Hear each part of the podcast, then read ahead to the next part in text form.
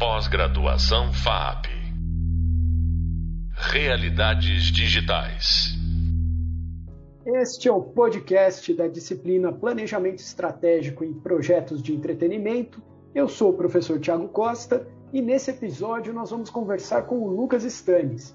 Ele fala com a gente diretamente da Polônia, onde trabalha como Senior Producer da Donkey Crew, uma produtora de games responsável pelo desenvolvimento do jogo Last Oasis, que é um jogo super interessante, multiplayer, de mundo aberto, e a gente vai conhecer um pouco mais dessas informações daqui a pouquinho.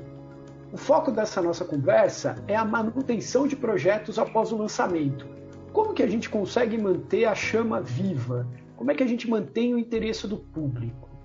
Eu quero lembrar você que está nos ouvindo do episódio do podcast que nós falamos sobre pesquisa de mercado, do quão importante é fazer pesquisa para se conectar ao público, para entender o que, que o público quer, né, para onde ele quer que o nosso produto vá, ou antes mesmo de lançar um produto, para a gente sentir o mercado. Né? Isso é super importante. E depois que o produto é lançado, depois que o nosso jogo ou a nossa animação é lançado, é super importante também a gente ter consciência que a marca essa marca que a gente criou, que todo produto é também uma marca, ele precisa se manter consistente. Marcas têm personalidade. Personalidade é como nós mesmos, né? Nós todos temos uma personalidade. E o que mais incomoda as pessoas é quando essa nossa personalidade falha. Falha no sentido de que ela não mantém consistência de que você é de um jeito num dia e de um outro jeito no dia seguinte. Aí ninguém te entende. Com os produtos, sejam eles jogos, animações, filmes, isso também acontece. Então a gente tem que ficar ligado aí em manter a consistência da nossa marca, mas sempre se mantendo atualizado, buscando uma atualização constante para que a gente possa manter o interesse do público, se manter relevante para quem decidiu jogar o nosso jogo ou para quem decidiu acompanhar a nossa animação, assistir o nosso filme, ler a nossa revista em quadrinhos, não importa. Vamos lembrar, o produto criativo ele também precisa continuar existindo ao longo do tempo. Mas já falei bastante, você pode acompanhar mais informações lá no, no Hub Visual, assistindo às aulas, ouvindo os outros episódios do, do nosso podcast. E agora vamos direto aí para conversar com o Lucas, que está lá na Polônia esperando para falar com a gente. Lucas, tudo bem com você? Conta um pouco para o pessoal quem é o Lucas que veio aqui conversar com a gente hoje. Dzień dobry, pessoal, né? Boa, bom, bom qualquer hora aí que a gente estiver ouvindo o podcast. É, bom, primeiramente, é um prazer estar aqui com você, Thiago, com o pessoal todo. Vamos falar, vamos falar de games, né? Vamos falar de videogame, vamos falar de é, produto, de marca, de mundo aberto e etc e tal. Eu estou empolgado aqui para falar com você sobre essas questões todas e estamos aqui na Polônia né, trazendo um pouco também da, da, da, experiência do outro lado do continente, né? Uma questão mais multicultural de como fazer as coisas também. Legal. Como é que você foi parar na Polônia para produzir games, Lucas? Bom, essa história é bem interessante e bem longa também, né? Mas para me tentar fazer aqui o poder de síntese, basicamente eu me meti em várias é, é, conferências, né? Me meti em vários ambientes onde as pessoas estavam discutindo desenvolvimento de games, né? Então, é, isso na forma, no formato principalmente de eventos, né, conferências, eventos, fóruns, é, é, é, onde as pessoas, ainda naquele mundo pré-pandêmico, né, se juntavam muitas vezes para discutir essas coisas dentro de uma sala lotada de gente, que a gente está voltando a fazer. É, fiz isso o suficiente até conhecer pessoas né, que tinham, de certa forma, a oportunidade é, e que se conectaram comigo e viram em mim uma pessoa que podia somar e fui convidado. Então é, foi mais ou menos essa.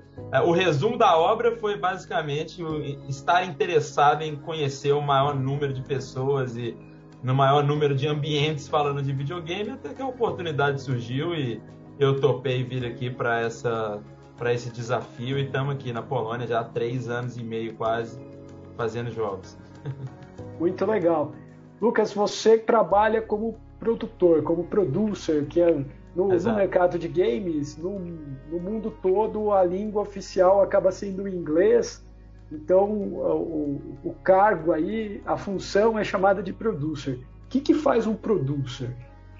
Ótimo. É, producer, na verdade, é quase o severino, né? De, de, qualquer tipo de. Qualquer tipo de produção onde tem um produtor, né? É quase isso, né? E tem vários tipos de severinos, né? Tem vários tipos de producers, né? Mas geralmente em empresas como a que eu estou atuando hoje, né? Que são é, times menores ou de, de, de, de médio, é, é, é de tamanho médio, é, costuma ser realmente esse cara all-rounder, né? Que a gente costuma falar, né? Tem um entendimento suficiente ali em diversas áreas para conseguir tocar o barco, né? Vamos dizer assim, né? Então, como produtor, a minha principal responsabilidade é que o processo de desenvolvimento está funcionando, né? Que o jogo está sendo desenvolvido, que a gente está, é, é, é, enfim, faz, traçando um planejamento e, e alcançando as metas que a gente está tentando. Claro que muitas das vezes a gente não consegue, muitas das vezes ela, o plano muda, mas é necessário ter um plano, né? Até para mudar de plano tem que se ter um plano. É, então eu sou esse cara que toco esse plano, né? Entendendo ali as, as diferentes é, é, é os diferentes departamentos, né? Que a gente tem dentro do desenvolvimento, né? O desenvolvimento de jogos é uma área de atuação extremamente multidisciplinar, né? Então você está trabalhando com artista, trabalhando com programador, está trabalhando com, enfim, profissional, inclusive da área de marketing, né? Que vai fazer ali a parte mais é, é, é, de marca de produto para o, o, o, o, jogador, né, para o consumidor final e não necessariamente para dentro do estúdio. É, então você tem que lidar com vários, várias áreas de atuação ali, né, várias, é, vários crafts, né, vamos dizer assim, e meio que como um maestro ali tentar orquestrar essa, essa, essa, essa produção, esse desenvolvimento. Em empresas maiores, onde você tem um time maior, você geralmente tem vários producers, né? vários produtores, é, cada um tomando conta de um pedacinho seu. Né? Então, às vezes, vão dividir é, é, em times de 5 a 10 pessoas, e aí vão ser. Os times são a mesma coisa, né? o que a gente chama de feature teams, por exemplo, onde você tem a mesma, quase a mesma composição de time fazendo coisas diferentes dentro do projeto, né? várias áreas ali do jogo sendo desenvolvida por diferentes times, é, ou inclusive distribuído por departamentos mesmo, né? Um produtor da área de arte, um produtor técnico na galera de programação, um produtor que vai focar em outsourcing, ou seja, né, li, é, lidar com os contractors que estão trabalhando como freelancers ou de alguma agência que a gente contrata é, profissionais para um, um, certo período, né, uma, uma, uma, um certo workload, né?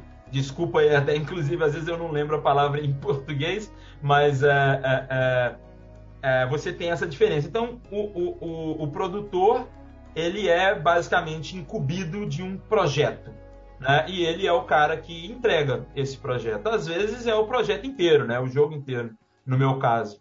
É, em outros casos é mais pedacinhos do projeto, né? A localização, o voiceover, o áudio, a, a parte técnica, o back-end, enfim, é, é, às vezes até o suporte técnico, o, o quality assurance, né, a, a, galera de teste. Então você tem várias questões onde esse producer ele atua para gerir esse projeto mesmo. Muito bom. Ah, esse produtor então é alguém que tem que ter uma, você falou, né, de uma, uma visão holística do projeto, mas que tem também que ter uma formação que, que não é fechada, né? Pelo contrário, me parece ser uma pessoa que quanto mais conhecimentos abstratos e, e concretos ela tiver, que ela consiga juntar esses dois lados, né? É, o lado criativo com um lado mais administrativo, melhor ele vai cumprir a sua função. É isso mesmo ou eu estou muito louco? Com certeza, e como eu te disse, né? Acho que depende também da, da, da empresa e da sua atuação, né? Como eu disse, tem um, um tipo de produtor, por exemplo, que é muito comum é, em estúdios maiores, que é o technical producer, né? O produtor técnico. Geralmente, esse cara é um produtor né, que tem essa capacidade ali de gerir pessoas é, é, e os projetos, mas que tem um background mais técnico na área de, de, de, programação, geralmente de engenharia, e geralmente lida com essa área. Né? Não, esse, esse cara technical producer, dificilmente ele vai estar lidando com outros departamentos fora é, é, é da, da, da, área mais de engenharia, da área mais técnica ali. Então, mas, é, por mais que a gente tenha, às vezes, essa, essa divisão, é, um produtor, com certeza, uma formação mais generalista, uma, uma, um, um, conhecimento não necessariamente muito profundo né, sobre os assuntos, é, é, não só é necessário, mas é, é, é muito benigno né, para a atuação, porque você consegue basicamente fazer uma ponte entre, entre você é um tradutor, né, basicamente, de uma área para outra, né, e você entende o suficiente para conseguir conversar com todas as áreas, não no mesmo nível, claro, você não vai ter o mesmo nível de entendimento do, de programação do que os engenheiros ou da arte do que o diretor de arte, mas você tem o suficiente ali para entender o que, que a gente está fazendo, se a gente está no caminho certo, é, se necessita se fazer alguma alteração é, é, é, no processo, ou no time, ou, ou, o que for, mas com certeza você ter uma, uma, uma um range, né, um, um, de, de, um array ali de, de conhecimentos te fortalece para fazer essa ponte. Né? O papel principal do produtor é trazer clareza né, sobre o projeto, sobre o que, que nós estamos fazendo. Né? Pensa que num projeto onde né, quer dizer que tem várias pessoas trabalhando por um período de tempo, que geralmente não é tão curto, é, nem todo mundo sabe de tudo. Né? O artista não sabe por que, que o personagem não pode pular duas vezes, né? Tipo, é, isso não necessariamente, ele não necessariamente quer saber disso ou tem que saber disso. É, então, às vezes, o produtor é essa ponte, é esse, é, é, é, esse facilitador que tem que fazer uma ponte entre os departamentos e, assim, catalisar né, esse processo de fazer o time estar tá na mesma página, né? Legal. Você falou disso de, do tempo, né? É, num produto de mundo aberto, como esse que você trabalhou é, e ainda está envolvido no, no projeto, é, o jogo tem um desenvolvimento constante, né, tem etapas ali que você vai precisar de mais gente de um determinado time, né, e depois é, esse time pode diminuir, pensando, por exemplo, em, em programação, né? Então, cara, você já tem lá um, um uma base do jogo que vai sendo aprimorada. É, como é que é fazer esse gerenciamento, né? De olhar e falar, não, agora a gente está passando para uma próxima etapa. É, o jogo, no, no, no, na sua experiência o que você viveu, ele foi pensado ou está sendo pensado dessa forma? De, ah, nós vamos até essa etapa, depois a gente vai começar uma nova fase, uma nova etapa do jogo, uma nova história. Como é que vocês é, lidaram com isso?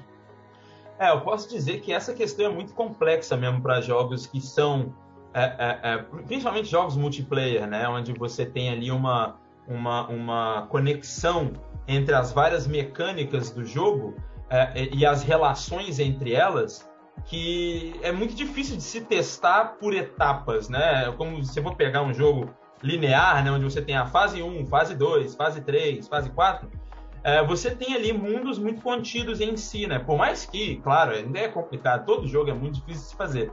É, mas você consegue ali meio que, tipo, é, é fechar um pouco a experiência ali da, da fase 4, né? Porque é linear e tem um level específico e tal, por mais que você pode adicionar uma mecânica lá na frente que, putz, lá na fase 4 essa mecânica já ia quebrar todo o design. Aí você pode só decidir, pô, então não tem essa mecânica na fase 4. Nós vamos fazer um lock desse na fase 5, não importa.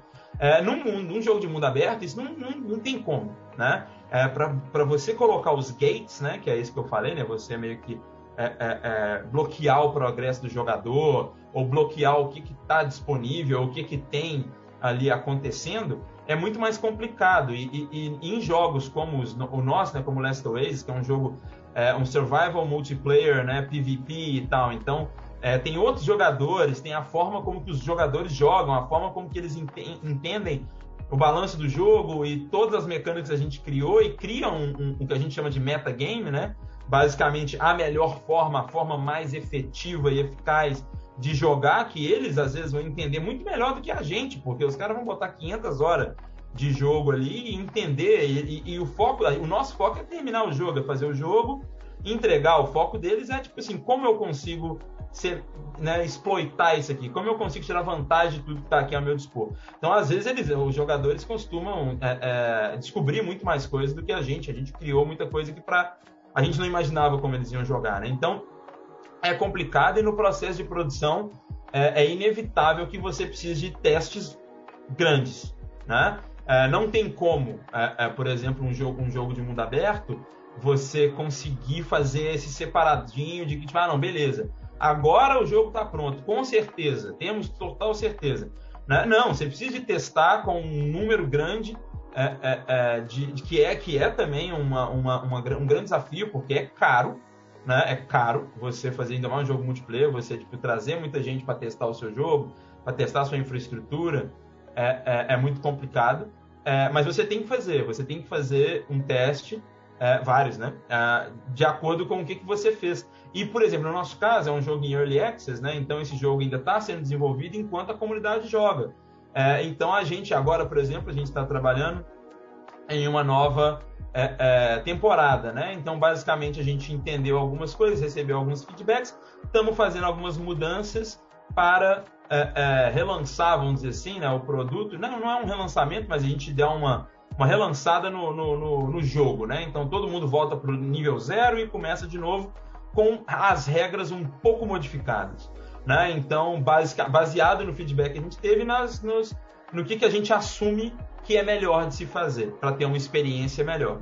E nós estamos fazendo isso com o tempo até a gente chegar na versão 1.0 aí de lançamento final mesmo. E, e, é muito necessário, porque você muda às vezes uma coisa, muda o balanço inteiro. Né? Então, é, é, tem um livro muito bacana que é o, o, o The Dream Architects, né? os arquitetos dos sonhos, que é do David Polfeld, que é, eu não sei se eu pronunciei certo, com certeza não, mas é de um, de um cara da Suécia, né? Que é, enfim, um cara lendário lá da Ubisoft é, Massive, né? Da Massive uh, Studios na Suécia, e ele falando um pouco da experiência de fazer o, o um dos, dos jogos da franquia Ghost Recon, né?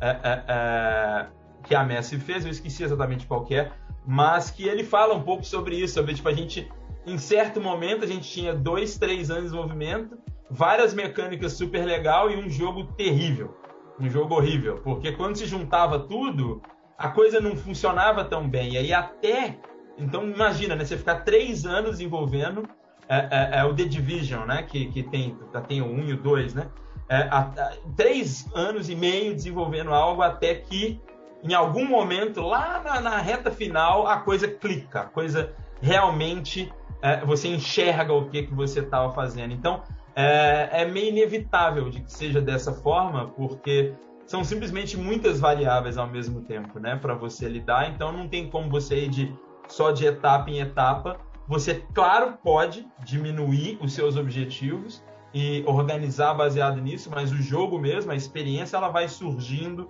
com o tempo. Ah, e, e, isso é muito importante até do ponto de vista de produto, né, para manter o interesse. Porque a hora que você lança uma temporada nova ou uma atualização, acho que tem dois lados aí, né? Um lado que fica é, que é aquele jogo que, que enche o, o, o player de DLC e aí fica parecendo um negócio meio forçado. Mas de outro lado, quando você tem, e aí é o caso de, de jogos de mundo aberto, é, ou de, de, multiplayer em geral, né? Que você tem uma, um relançamento ou uma nova temporada, você dá um ponto de entrada também para novos jogadores, né? E aí o cara que nunca jogou, ele fica no mesmo nível do restante, não tem mais aquela. Não vai ter um, um player que fica muito poderoso, né? Um cara que sabe tudo. Não, muda um pouco as regras, tenta equalizar, eu, eu vejo desse jeito, até pensando como jogadores. Isso me agrada. Quando eu vejo que ah, uhum. tem, novas, tem novos personagens, tem novas mecânicas, é um ponto de entrada ali para eu, eu começar a jogar. Sim, com certeza. Eu acho que tem vários jogos que masterizaram isso, né? Principalmente nos esportes, né? Que basicamente você tem essa ideia de, putz, você tem uma temporada é, onde, onde essas são as regras E na próxima temporada vão ter coisas novas, né? Então você pega um League of Legends da vida, você vai ter campeão novo, e regra nova, e mecânica nova, e diferença no mapa, justamente para trazer essa, essa, é, é, é, é, esse, esse ceiling, né? De, de, de entrada, né? Tipo assim, mudar um pouco. Putz, agora o cara que era o melhor do mundo, não necessariamente ele é mais, porque ele tem que aprender coisa nova também. Então você continua mantendo essa frescura, é, é, esse frescor, na verdade, né, ali do, do, do jogo é, e da experiência, o que é muito legal. No nosso caso, ele tem muito a ver com essa situação do jogo estar tá em desenvolvimento ainda, né, no Early Access, onde a gente precisa é, é, ainda de, de, de, entender como o jogo está sendo jogado. É basicamente um período enorme de, de teste, né?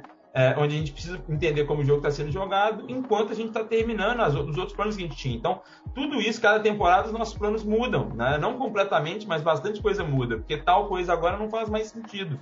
É, porque a gente viu que esse playstyle, por exemplo, não funciona muito bem, ou não é tão bem recebido.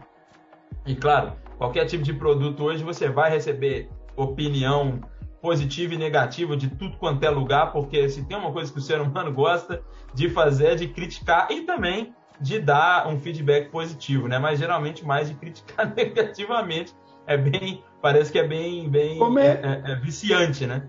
É, como é que você lida com, a, com as críticas negativas, assim? Porque também tem esse lado, né? O, o criador, né?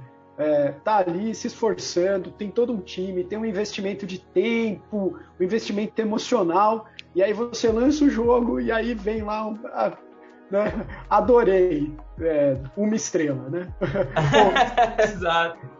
Exato. É incrível porque realmente na psique humana a crítica negativa ela vale mil críticas positivas, né? Tipo, eu tenho uma pasta aqui, foi muito legal o lançamento do Last Oasis, inclusive teve várias histórias, assim, para mim foi muito emocionante jogar o jogo que eu fiz com os meus amigos online e tudo mais, a galera do Brasil jogando comigo aqui na Polônia. E, e enfim, foi incrível. É, os streamers jogando, sabe? Que eu vendo caras que eu assistia as lives dos caras, os caras jogando meu jogo, até fui convidado a participar de algumas lives também e tal para falar do jogo que para mim foi muito surreal. Mas assim, ao mesmo tempo também tinha uma galera falando mal pra caramba, criticando pra caramba, todos os problemas, todo, tudo que é, é, é, é, fácil de apontar o dedo e falar, olha só que coisa horrível, né? E, e, claro que aquilo marca muito mais a gente do que quando alguém fala, cara, é maravilhoso o jogo. Então, assim, eu tenho uma pasta aqui só de bons feedbacks, assim, eu fui tirando screenshot, eu fui, saca, tipo, só separando as coisas boas que foram faladas, eu tenho ela, de vez em quando eu entro lá e dou uma olhada. para relembrar, pra, né? Para falar. Dar uma relembrada e falar: olha só, impactamos a vida das pessoas de forma positiva, com certeza. Né? Não, é, não, não, a gente, não é só viagem, né? Então, mas a gente tem que aprender. Eu acho que todo game, é, é, game developer, inclusive em qualquer outro tipo de, de produção que vai ao público, né? Tipo, eu acho que muita gente trabalha em, em, em trabalhos muito difíceis, mas realmente a recepção do público, né? Se você é um ator, se você é um desenvolvedor que né, criou aquele jogo, principalmente se for um desenvolvedor talvez independente que está fazendo um jogo sozinho ou com um time pequeno, é muito difícil de lidar com a crítica negativa. É, a minha sugestão é não, não, assim, ler e tenta simplesmente ser frio em relação a ela. Não liga muito para a emoção que está em volta daquilo ali, porque ela é muito tóxica. É, mas também não olha para ela como uma coisa ruim olha para ela como dados, olha para ela como algo que, tipo assim, tá, beleza, talvez ele não precisava me fazer chorar para falar isso, né? Mas, já aqui, já estamos aqui, não vamos perder a viagem, vamos entender talvez o que, que esse jogador está falando. Talvez ele realmente é só um troll da internet e só quer te avacalhar mesmo. Mas muitas vezes não, muitas vezes ele tem realmente uma, uma, uma questão legítima, mas a pessoa realmente está vivendo um momento difícil não tem condição de se expressar de uma forma mais legal. Então, é difícil, mas é aonde separa, na minha opinião, também o, o, o, os desenvolvedores amadores e os desenvolvedores mais veteranos. Porque se você se deixar levar demais pelas críticas, tanto as positivas quanto principalmente as negativas, isso vai influenciar bastante assim no seu poder de decisão, no seu trabalho. Você tem que confiar que você está ali por algum motivo, porque você é bom. Então, bola para frente, lê tudo, enxuga, enxuga enxuga as lágrimas e vamos trabalhar. Maravilha. Bom, depois dessa verdadeira aula do Lucas, é, só tenho a agradecer a essa ótima conversa que a gente teve, que eu tenho certeza que vai te ajudar muito, você que está aí nos ouvindo, que está pensando no desenvolvimento do seu jogo, está pensando no desenvolvimento da sua animação, da sua revista em quadrinho, enfim, do seu projeto criativo. Relembrar que o que essa nossa conversa trouxe de mais importante é essa ideia de que eu preciso inovar constantemente, ouvir os feedbacks, tirar deles o que é realmente bom e deixar a emoção um pouquinho de lado. Espero que você tenha gostado dessa nossa conversa e digo para você, vai lá fazer o exercício que está no Hub Prática, assiste todos os vídeos, porque o seu desenvolvimento vai ser muito melhor colocando tudo isso em ação. Valeu, até a próxima! Até já! Pós-graduação FAP Realidades Digitais